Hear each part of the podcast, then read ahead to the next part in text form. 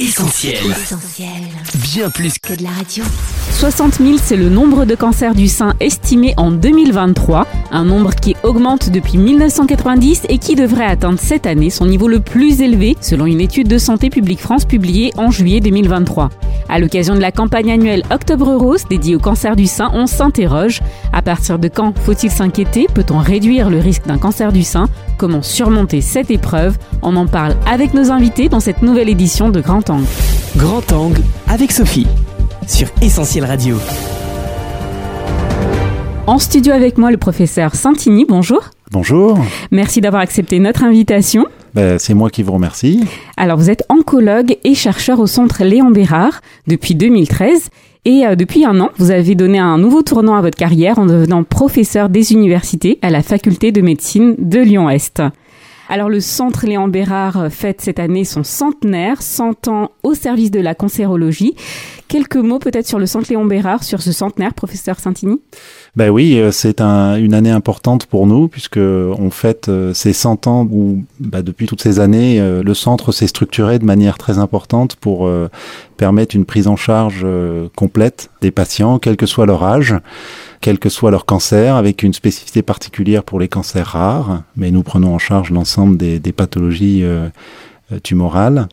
Et puis euh, sur ce site euh, existe également un certain nombre d'unités de recherche. Je dirige l'une de ces équipes de recherche et donc voilà, c'est très très important d'avoir un certain nombre de centres en France comme ça qui, de manière très proche l'une de l'autre, lient l'hôpital et la recherche pour trouver des nouveaux traitements. Effectivement, et alors plusieurs événements sont organisés à l'occasion de ce centenaire et euh, on lance l'invitation à nos auditeurs, si vous êtes sur Lyon ou de passage, eh bien ne manquez pas l'exposition immersive à l'Hôtel Dieu.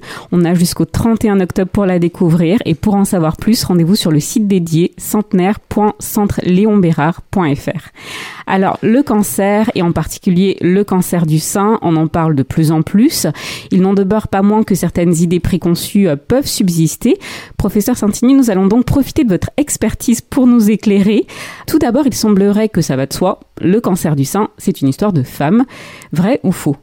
Oui, alors le cancer du sein touche euh, dans la très très très très grande majorité des cas euh, des femmes. Il existe un tout petit pourcentage de cancer du sein qui arrive euh, chez l'homme, le plus souvent dans un contexte de prédisposition génétique au cancer, mais c'est vrai que l'extrême majorité des cancers du sein touche la femme.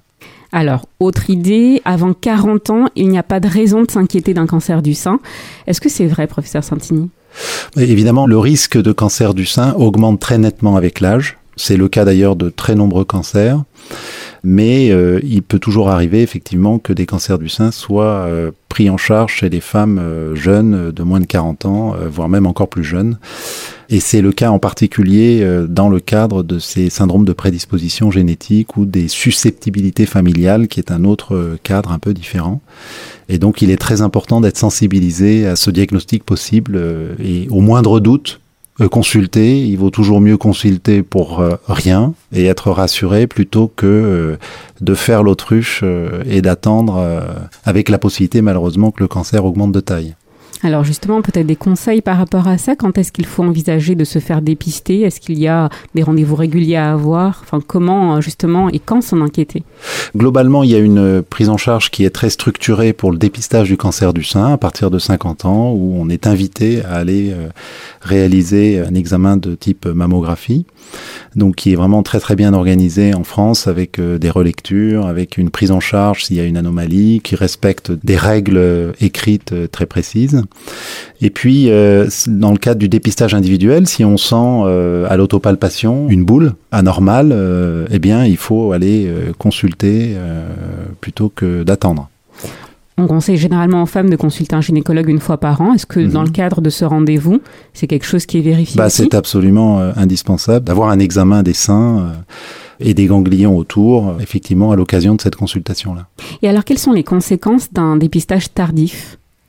Ben, les conséquences, c'est qu'on sera amené à proposer des traitements plus agressifs, que ce soit des traitements euh, locaux-régionaux, c'est-à-dire la chirurgie ou la radiothérapie. Et on aura aussi plutôt euh, tendance à administrer aussi davantage de traitements euh, par injection quand on découvre euh, la maladie plus tardivement. Et c'est donc tout l'intérêt d'avoir un diagnostic précoce, c'est de diminuer les risques de traitement, on dit morbides, c'est-à-dire associés à des effets secondaires ou à des toxicités euh, plus importantes, et très probablement euh, d'augmenter les chances d'être guéri de la maladie, c'est-à-dire de ne pas avoir de rechute de ce cancer. Alors vous avez parlé tout à l'heure des prédispositions et effectivement on a tendance à dire que s'il n'y a jamais eu de cancer du sein dans ma famille, je suis tranquille, je n'ai pas à m'inquiéter. Est-ce que c'est non Ça c'est une idée hmm. fausse. Euh, vous faites bien de l'indiquer ici. Donc euh, globalement, si vous voulez, euh, on l'apprend aussi aux étudiants en médecine. Parmi l'ensemble les, des cancers, donc si on considère les cancers du sein, on va dire qu'il y en a à peu près 80 qui sont ce qu'on appelle sporadiques, c'est-à-dire qui surviennent euh, chez des femmes, donc euh, pour le cancer du sein, euh, qui n'ont pas nécessairement de notion de cancer dans la famille. Ça représente la très grande majorité en fait des cancers du sein. Vous avez ensuite un pourcentage de cas de cancer du sein qui surviennent chez des femmes où dans la famille il y a d'autres cancers, pas forcément chez des, des personnes jeunes, mais il y a d'autres cancers. Donc cette famille-là est plus susceptible de développer, mais ça représente, on va dire, 10 euh, à 15% des cas. Et puis c'est seulement dans 5% des cancers du sein euh, qu'il y a un syndrome de prédisposition euh, génétique. Donc, vous voyez que la majeure partie des cancers du sein sont diagnostiqués chez des femmes qui ne sont pas nécessairement des familles à cancer. Mm-hmm. Donc c'est très très important d'avoir ça euh, en tête. Oui, effectivement. Et alors toutefois, est-ce qu'il y a des facteurs de risque qui euh, peuvent influer sur la venue d'un cancer du sein? On entend souvent parler euh, des facteurs génétiques, on l'a dit, mais aussi le tabagisme, la mhm. consommation d'alcool. Oui, ben, en fait, le cancer du sein est un peu particulier en cela qu'il y a une liste très importante de facteurs de risque. En fait, chacun est associé à un petit risque supplémentaire, assez souvent. Bon, il y en a un qui est un, facteur de risque euh, qui est le plus important, c'est le fait d'avoir eu un cancer du sein déjà chez soi, évidemment, mais la patiente a très haut risque d'en développer un autre, mais ces patientes sont suivies et mhm. donc euh, euh, on peut le faire le diagnostic d'un éventuel deuxième cancer plus tôt. Les autres facteurs de risque sont des facteurs de risque qui, additionnés, augmentent le risque d'une personne. Et donc il faut essayer d'agir sur lesquels on peut agir. Voilà. Donc euh, effectivement, le tabac, l'alcool, euh, c'est pas des facteurs de risque majeurs comme ça peut l'être par exemple pour les cancers du poumon ou pour les cancers de la bouche, mais euh, voilà, c'est toute une série de facteurs sur lesquels on peut agir.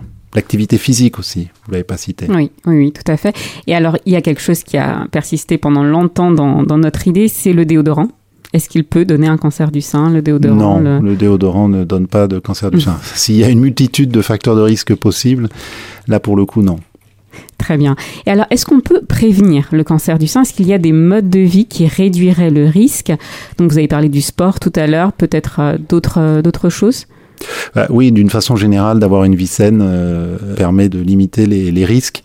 Ce qui est surtout très important, c'est d'arriver à dépister ce cancer tôt. Hmm. On insiste là-dessus. Alors, Santé publique France a publié en juillet 2023, c'est assez récent, une nouvelle étude de l'incidence des différents cancers dans le pays. Du côté des femmes, ce sont donc les seins qui sont le plus touchés, avec plus de 60 000 cas estimés en 2023 le nombre du cancer du sein augmente depuis 1990 et devrait atteindre cette année son niveau le plus élevé. Professeur Santini, pourquoi cette augmentation? Est-ce qu'on arrive à, en définir les causes? Bah, L'augmentation, elle est liée d'une part, parce que quand même la plupart des cancers du sein sont diagnostiqués chez les femmes plus âgées hein, que ce qu'on a parlé tout à l'heure. Euh, on a mis la barre à 40 ans. La plupart des cancers du sein sont diagnostiqués chez des femmes qui ont 60 ou plus. Et donc, euh, effectivement, la population vieillissant davantage, il peut y avoir davantage de cancers du sein. Il existe aussi euh, probablement une augmentation du nombre lié au dépistage précoce de ces cancers. Et donc, euh, mais c'est un élément finalement là plutôt positif, puisque on peut à ce moment-là les traiter et éviter très probablement euh, ou limiter les risques de rechute chez les patients chez qui on dépiste tôt. Donc c'est probablement là les explications. Il n'est pas impossible non plus, mais c'est plus difficile à mesurer qu'il y ait un impact également de l'environnement ou d'un certain nombre d'éléments dans l'environnement qui puissent favoriser l'augmentation de l'incidence de ces cancers du sein. Et alors, en ce qui concerne les traitements, le cancer euh, du sein, on l'entend souvent, signifie toujours mastectomie, chimiothérapie ou rayon, sans quoi on ne guérit pas. Qu'en est-il réellement, professeur Santini Non. Et, avant d'aborder les, traitements, donc, euh, je voulais souligner ce contraste entre l'augmentation de l'incidence des cancers du sein et la diminution de la mortalité par cancer du sein. Donc ça veut dire que on en diagnostique plus, mais en fait, on sait mieux les les traiter. ouais. hein. Donc ça, c'est important. D'une part parce que on les diagnostique plus tôt, et d'autre part parce qu'on a d'autres traitements. Donc évidemment, non. Vous posez la question, mais vous connaissiez la réponse. Guérir un cancer du sein ne nécessite pas, et bien heureusement, une mastectomie totale à chaque fois, de la chimiothérapie à chaque fois ou de la radiothérapie à chaque fois. Alors vous qui êtes chercheur, qu'est-ce que vous pouvez nous dire justement sur les dernières avancées euh, en termes de traitement? C'est Mhm. ce qui peut peut-être intéresser nos auditeurs. Alors, pendant très très nombreuses années, euh, le traitement euh, du cancer du sein était principalement basé, et il l'est encore de manière euh, très très importante et majeure, basé sur la taille de la tumeur, la présence ou pas de cellules qui auraient envahi les ganglions, par exemple dans les selles, et c'était basé principalement sur ces éléments-là que l'on décidait des traitements, par exemple de la de la taille de la résection chirurgicale. Vous avez parlé de mastectomie et on a au cours des années diminué progressivement euh, puisqu'on s'est aperçu que c'était pas la peine justement d'enlever la totalité du sein dans la très grande majorité des cas. Et puis progressivement, on a un peu mieux classé les cancers du sein qui sont pas un cancer mais en fait plusieurs types de cancers et on retrouve cette approche euh, et cette observation dans plein d'autres types de cancers. Et euh, peut-être certains de vos auditeurs savent que euh, les cancers du sein maintenant sont aussi considérés en fonction d'éléments biologiques des cellules cancéreuses. Donc, par exemple, certains cancers sont très dépendants des hormones, comme les œstrogènes ou la progestérone. Et on peut l'identifier en analysant au microscope les tumeurs du sein. D'autres euh, n'expriment absolument pas ces récepteurs. C'est un deuxième groupe.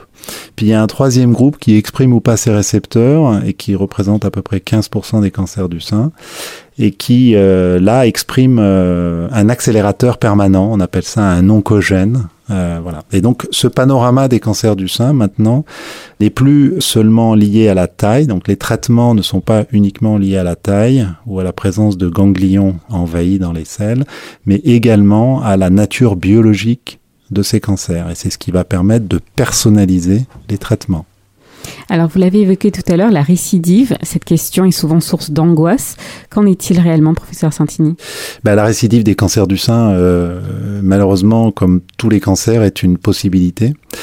On évoque aussi de plus en plus, parce qu'on guérit de mieux en mieux les cancers, le risque de deuxième cancer, donc qui n'est pas la même chose qu'une récidive. La récidive, c'est des cellules cancéreuses qu'on n'avait pas vues, pas traitées ou traitées, mais qui étaient résistantes et qui sont à l'origine d'une euh, reprise de la maladie. hein. Donc il y a ces deux risques, hein, risque de rechute, risque de deuxième tumeur primitive. Donc ces risques-là bah, existent aussi dans le cancer du sein. C'est pour ça que plus on se fait dépister et diagnostiquer tôt, plus on a des chances de traiter la maladie localement à un moment où effectivement il n'y a pas de cellules qui ont euh, migré ailleurs. La question du dépistage est vraiment primordiale. Très importante. On très le comprend importante. depuis le début de cette interview. Alors, on arrive à la fin de cette interview. Professeur Santini, quelques mots, peut-être quelques derniers conseils à adresser à nos auditeurs? Bah, euh, les conseils euh, sont des conseils d'avoir euh, une vie la plus saine possible. On sait que c'est pas toujours possible. La vie est stressante. on le voit bien actuellement. Ça, c'est un élément un peu général. L'autre élément important, c'est pour les femmes d'apprendre à s'autopalper. Je pense que c'est important parce que ça peut permettre, euh, avant que le dépistage soit systématisé euh, à l'âge de 50 ans, euh, de découvrir éventuellement un nodule voilà, qui serait passé inaperçu et, d'aller consulter. Encore une fois, il vaut mieux consulter pour rien et pour quelque chose de bénin, ce qui est le plus souvent le cas, hein, que d'attendre, ce qui permettra d'avoir des traitements moins agressifs pour la femme. Professeur Santini, merci beaucoup pour votre expertise. On le rappelle à nos auditeurs, si vous êtes sur Lyon, ne manquez pas l'exposition immersive à l'Hôtel Dieu. Vous avez jusqu'au 31 octobre. Et pour en savoir plus, rendez-vous sur le site dédié centenaire.centreleonbérard.fr. Encore merci, professeur Santini. C'est moi qui vous remercie. Au revoir. Au revoir. Grand angle avec Sophie sur Essentiel Radio. On va marquer une courte pause musicale et on revient dans quelques instants pour la suite de cette émission avec Séverine Lacor. Voici tout de suite Somebody Like Me du duo Caleb et John sur Essentiel, bien plus que de la radio. I'm the child of a loving father. I'm a part of the family.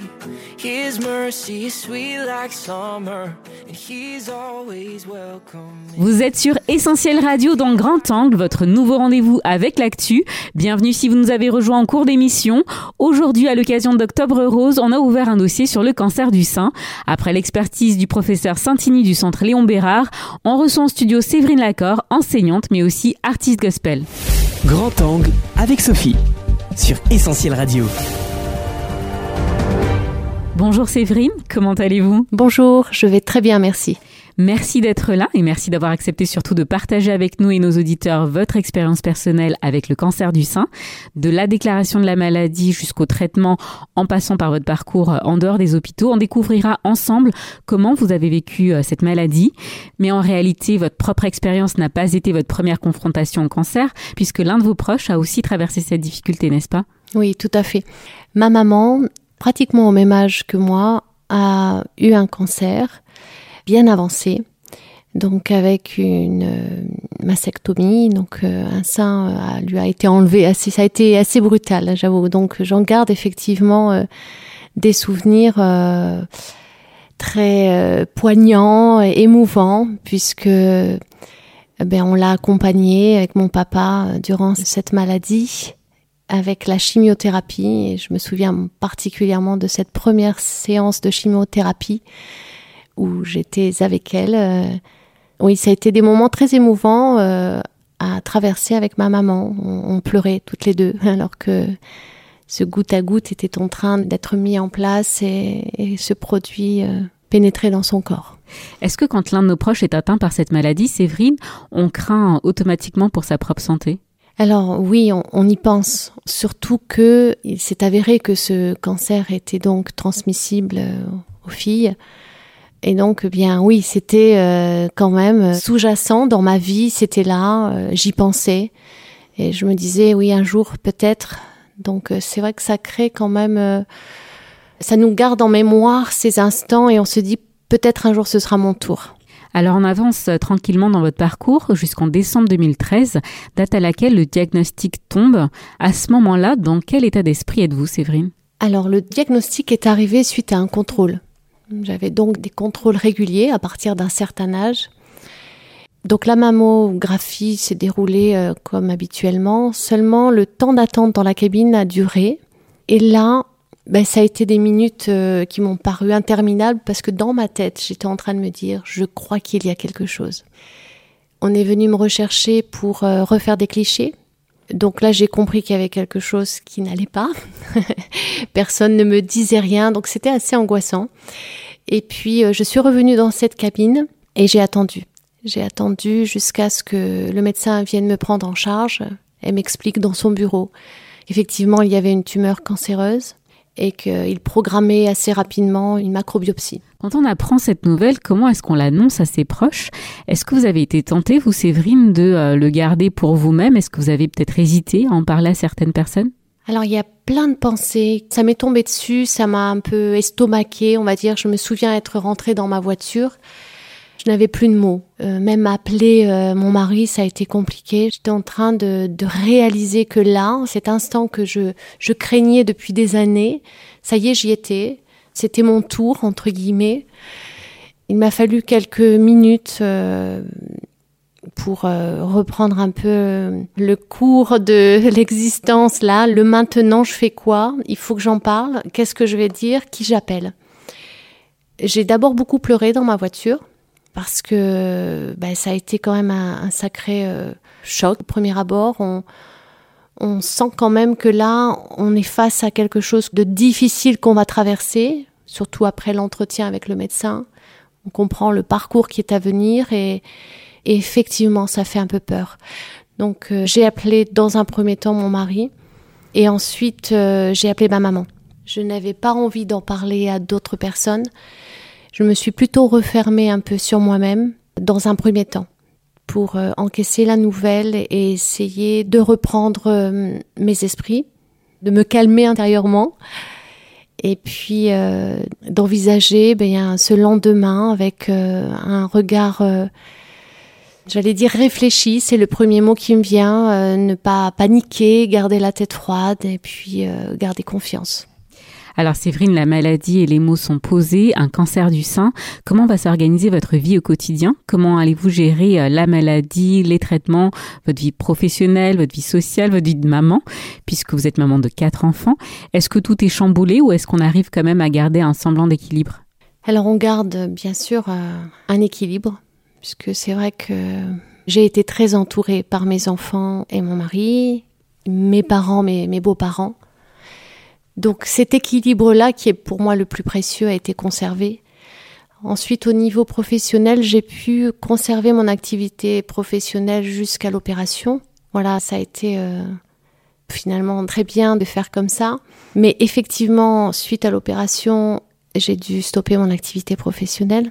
Côté traitement, Séverine, quel parcours avez-vous suivi? Alors, des rayons, de la radiothérapie. Donc, en fait, après la macrobiopsie, ils ont euh, précisé la zone euh, infectée. Suite à ça, on passe sur une machine qui nous tatoue, qui s'appelle euh, le centrage. On est clippé aussi, on a un clip métallique qui est posé avec un harpon. Vous voyez, c'est des mots qui font peur. Hein. Je me souviens quand on m'a dit on va vous placer le harpon. Alors moi j'avais une image du harpon. Je grelottais. Je me souviens dans cette salle où j'ai vu quatre personnes s'approcher de moi. Je, je grelottais déjà de froid, mais aussi de peur parce que je ne savais pas du tout ce qu'était le harpon.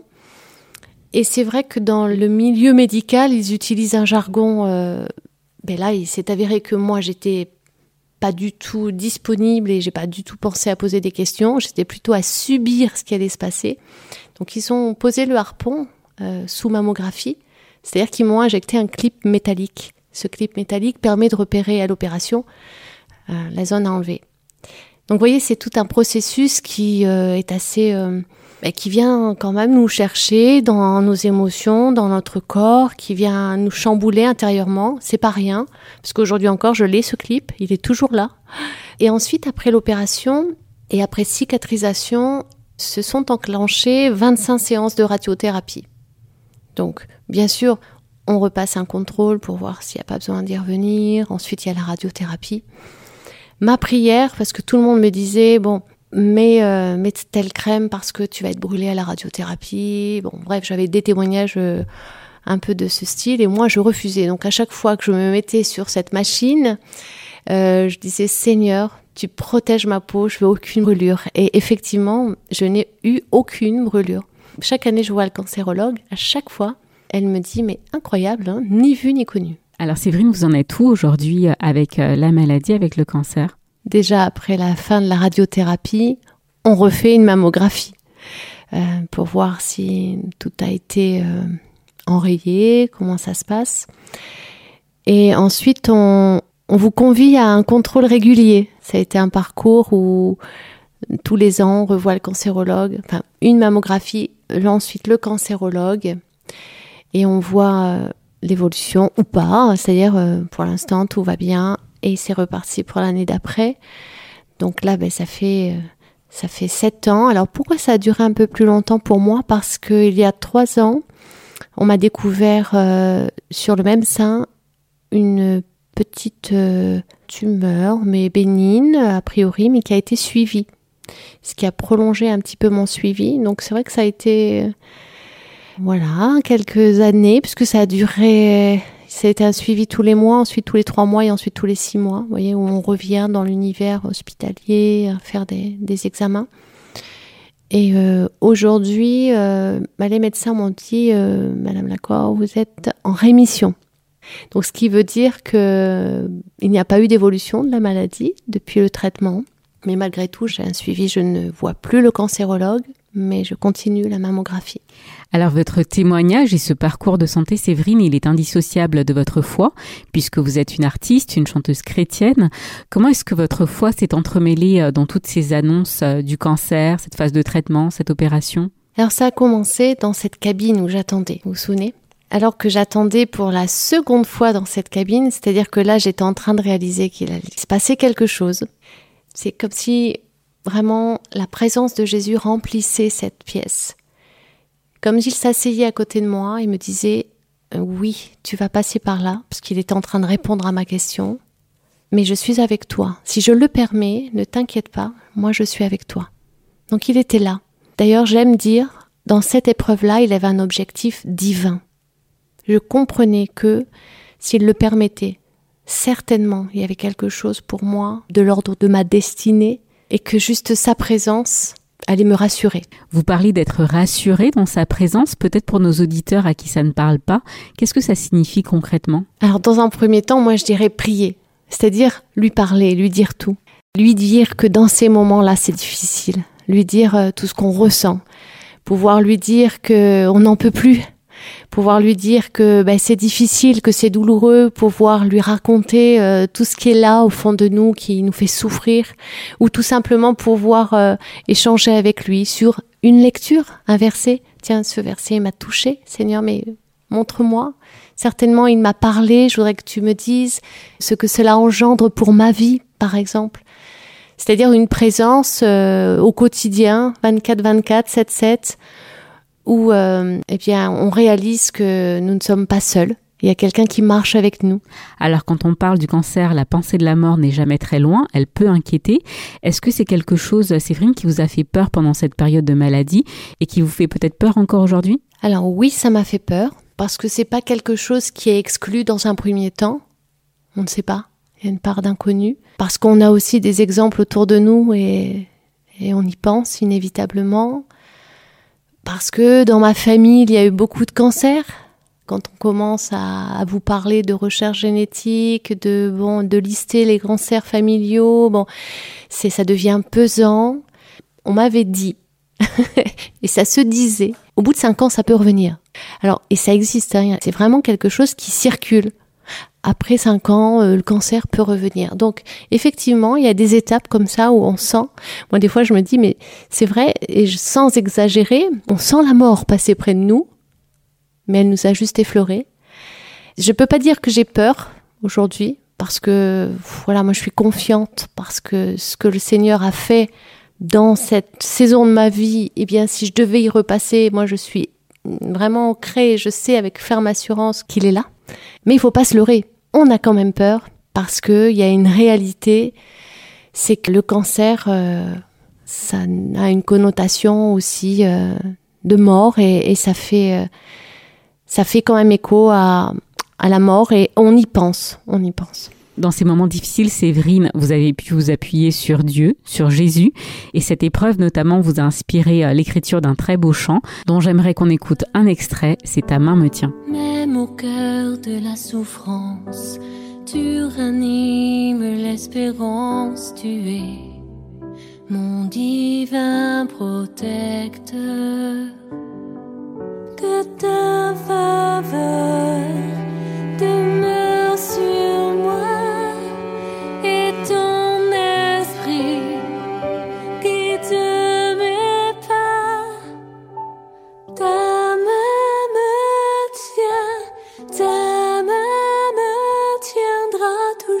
Forcément, je ne peux pas m'empêcher de penser à une autre artiste chrétienne que vous avez bien connue, Séverine, et avec qui vous avez travaillé, Sandra Clark, qui est décédée il y a bientôt euh, deux ans, morte d'un cancer foudroyant. Sandra était une authentique euh, chrétienne, comme vous l'êtes. Dans ces moments-là, quand on affronte le cancer, avec cette issue possible qu'est la mort, où trouve-t-on euh, la force? Est-ce qu'on peut voir au-delà de la mort? Alors Sandra Clark, oui, je, je, me souviens des derniers échanges et je suis très touchée d'en parler puisque son mari Thomas me disait jusqu'au bout, elle a écouté ta main me tient. Ça a été des paroles qui l'ont tenue, qui l'ont tenue ferme, et je suis très touchée pour cela.